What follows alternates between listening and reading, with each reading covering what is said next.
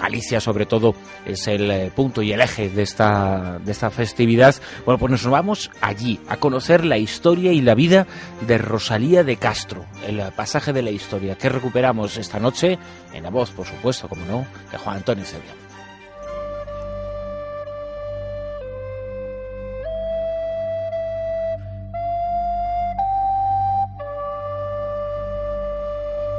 En nuestros pasajes de la historia os proponemos una historia emotiva relacionada con una de las autoras inmortales, universales, para las letras no solo gallegas, sino las letras con mayúsculas. Hoy hablamos, hoy rendimos homenaje, hoy mostramos tributo hacia la gran, la inmensa Rosalía de Castro.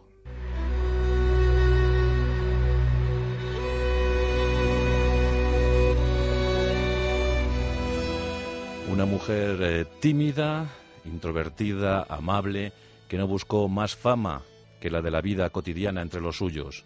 Una mujer siempre aquejada por las dolencias, por las enfermedades, por la muerte uno tras otro de sus siete vástagos. Rosalía de Castro, sin duda alguna, es el paradigma de la saudade gallega, aquella que se convirtió en ecologista, eh, pues yo creo que de vanguardia, al denunciar los abusos industriales sobre su querida naturaleza. Era una profunda amante de la naturaleza, aquella que soportó con dolor las primeras emigraciones, viendo cómo los suyos se iban de Galicia, los echaba de menos, la saudade, la morriña, la nostalgia.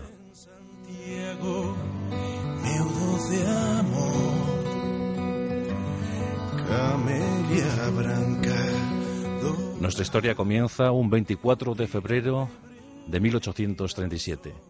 Eran tiempos de desamortización, la Iglesia perdía patrimonio y los eclesiásticos venían a menos. Ese 24 de febrero de 1837 vio la luz del mundo, vio la luz de Santiago de Compostela, Rosalía de Castro.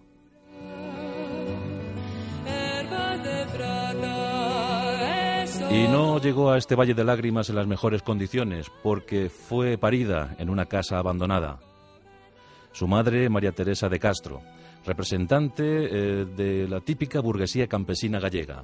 Tenía 33 años esta mujer y había tenido, al parecer, relaciones sentimentales con un sacerdote. El nombre de este clérigo, José Martínez Biojo.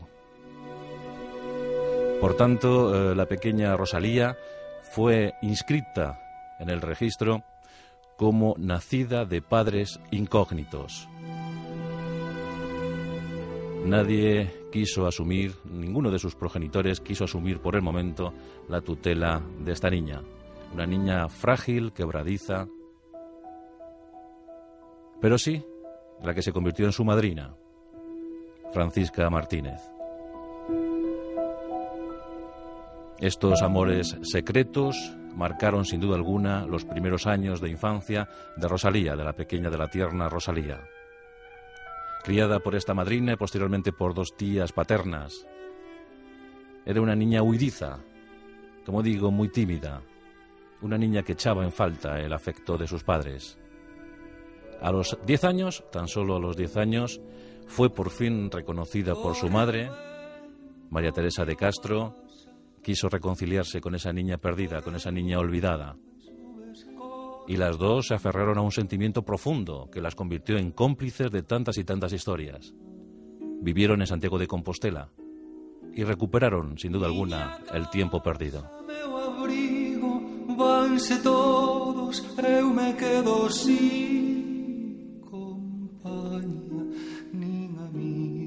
Rosalía recibió una muy buena instrucción. La verdad es que destacó en las disciplinas de bellas artes, por ejemplo en la pintura, en la música, en la declamación. Incluso participó en alguna obra teatral infantil y juvenil. El Liceo de los Jóvenes de Santiago da buena prueba de ello. A los 12 años ya realizó sus primeras composiciones poéticas. Y la niña apuntaba maneras, ¿eh? apuntaba maneras. Finalmente llegamos al año de 1856. Con 19 años, tan solo 19 años de edad, y ya desprovista definitivamente del amor de su madre al fallecer esta, pues viaja a Madrid. Y viaja a Madrid con un libro bajo el brazo, un poemario llamado La Flor. Su primer eh, texto publicado, sus primeros poemas publicados. Y en Madrid eh, se le abrió un universo eh, que ni siquiera podía intuir, podía soñar, porque ya digo que no ambicionaba fama alguna. Pero en este Madrid decimonónico se movían muchísimos pensadores, críticos, periodistas, y muchos de ellos también eran gallegos. Por ejemplo, Manuel Martínez Murguía. Murguía se fija en las composiciones de Rosalía de Castro y también se fija en ella como mujer. Primero una amistad, luego algo más que una amistad y finalmente una propuesta de matrimonio. Rosalía también se había enamorado de Manuel, y este sentimiento se rubricó en la parroquia madrileña de San Ildefonso el 10 de octubre de 1858. Rosalía no estaba muy animada a escribir, era un tiempo difícil para las mujeres en ese siglo XIX y cuando no, ¿verdad? Pero lo cierto es que era eh, tremendamente complicado abrirse paso en el mundo literario. Ya era difícil para un hombre, cuanto más una mujer pero es Murguía quien anima a su esposa a seguir escribiendo. Mientras tanto, comienza a llegar la numerosa prole, Alejandra, al año siguiente de la boda, y otros seis niños que por desgracia no sobrevivieron a su madre. Murieron todos a edad prematura, un sufrimiento, un dolor, un dolor profundísimo para Rosalía. Abocada definitivamente a su familia, a la serenidad del hogar familiar, Parecía que no había otra cosa para una mujer que no fuera la familia, el hogar, y ella lo asumió. Lo asumió con su natural eh, timidez, con su introspección, pero como mm, seguía muy vinculada a sus sentimientos, eh, a su corazón, a su tierra, seguía pensando en Galicia y publicando. Flavio llegó, su novela, su segundo título. Llegó también eh, La hija del mar, una de sus obras muy reconocidas, o Ruinas, o El Caballero de las Botas Azules. Son años eh, de calma, son años en que estas publicaciones van eh, surgiendo, apareciendo, son años de penurias económicas para la familia y de trasiego constante por ciudades. Madrid, Vigo, Simancas, una ciudad importante para Rosalia de Castro, no en vano, en esta localidad va a componer casi todos los poemas, casi todos los versos de una obra imprescindible, Follas Novas, Las hojas nuevas. Esto reactiva la carrera literaria de Rosalía de Castro. Acontece en 1880. Seguía muy delicada de salud, muy frágil. Era un, árbol a punto siempre de caer, a punto de tumbarse. Y además eh, invadida por esa nostalgia, por esa melancolía, profunda melancolía, al contemplar cómo sus paisanos iniciaban la migración, iniciaban el camino hacia otros lares, hacia otras tierras, llevando siempre Galicia en el corazón, pero en este tiempo comienzan esas emigraciones masivas, 6.000, 7.000 de esta ciudad, 500, 600 de aquel pueblo, 10 o 12 de aquella aldea. Ve cómo sus paisanos, la gente que la vio nacer, la gente que la vio crecer, se va de Galicia acaso para no volver jamás.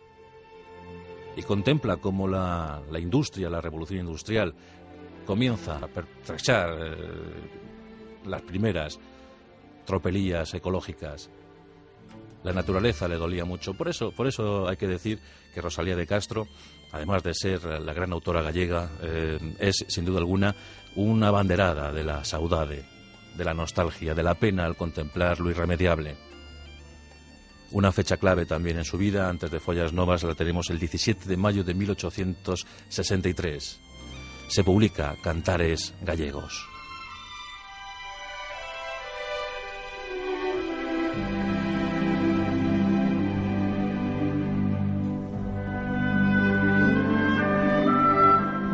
Porque Rosalía escribía en su lengua madre. También lo hizo en, castellano, pero donde se expresaba con rotundidad, donde se convertía en la voz del pueblo gallego, era en esa lengua vernácula. Nadie como ella supo expresar el sentimiento gallego. Por eso el 17 de mayo es el Día Universal de las Letras Gallegas.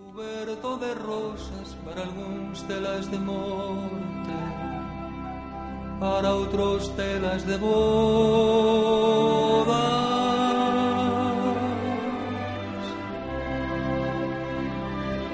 Cantares Gallegos no alcanzó la repercusión eh, que precisaba, la, repercusión que sin duda alguna merecía. Es un opus magnum, es un opus magnum de las letras gallegas, pero eso sí, no cayó en el olvido y generación tras generación los gallegos eh, acunaron ese texto y lo convirtieron en su gran referencia literaria.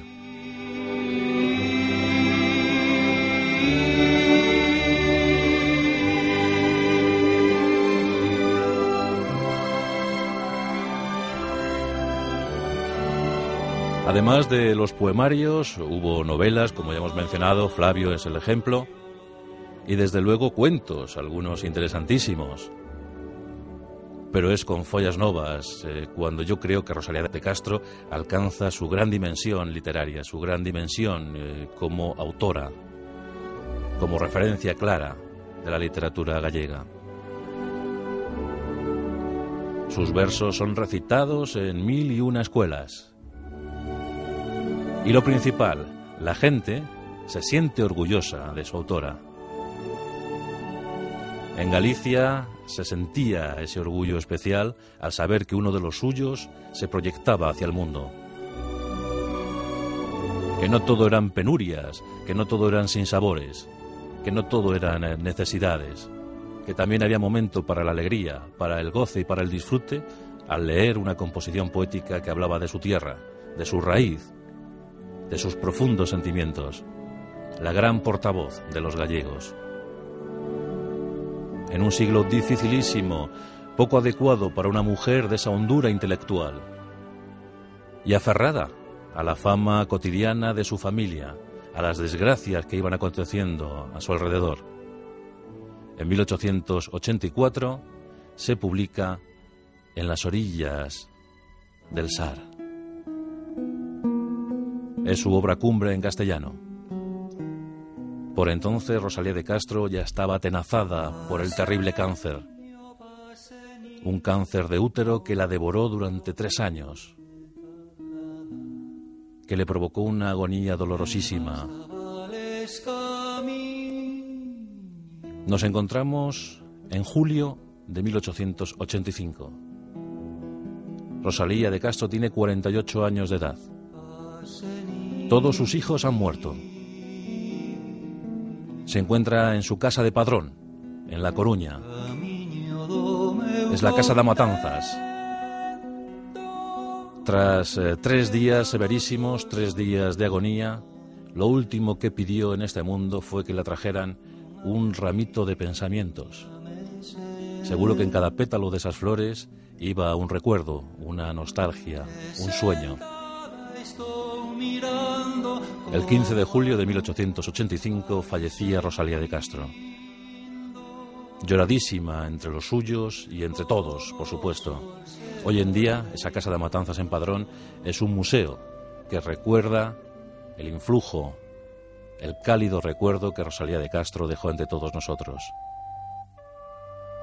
Ella murió, pero queda para la historia, queda para la gran historia sus obras. Quedan esas obras, Joyas Novas, Cantares Gallegos, En las orillas del Sar, Ruinas, El Caballero de las eh, Botas Azules, La hija del mar, Flavio o La Flor. Textos inmortales de imperecedero recuerdo. Y el 17 de mayo, por supuesto, Día de las Letras Gallegas, por esta mujer inmensa, inmensa, tan inmensa como profunda, Rosalía de Castro.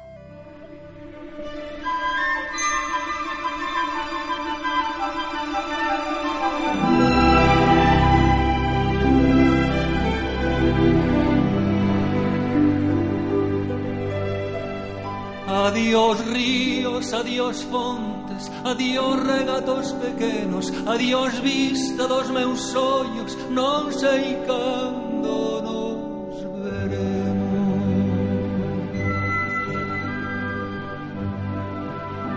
Miña terra, miña terra, terra donde meu criei, hortiña que quero tanto, figueiriñas que plantei, Prados, ríos, arboredas Pinares que moi o vento Paxariños piadores Casiña do meu contento Muiño dos castañares Noites claras de luar Campaniñas timbradoiras Da igresiña do lugar Amoriñas das silveiras Que eu lle daba o meu amor Camiñiño santro millo Adiós para sempre, adiós. La rosa de los vientos en onda cero.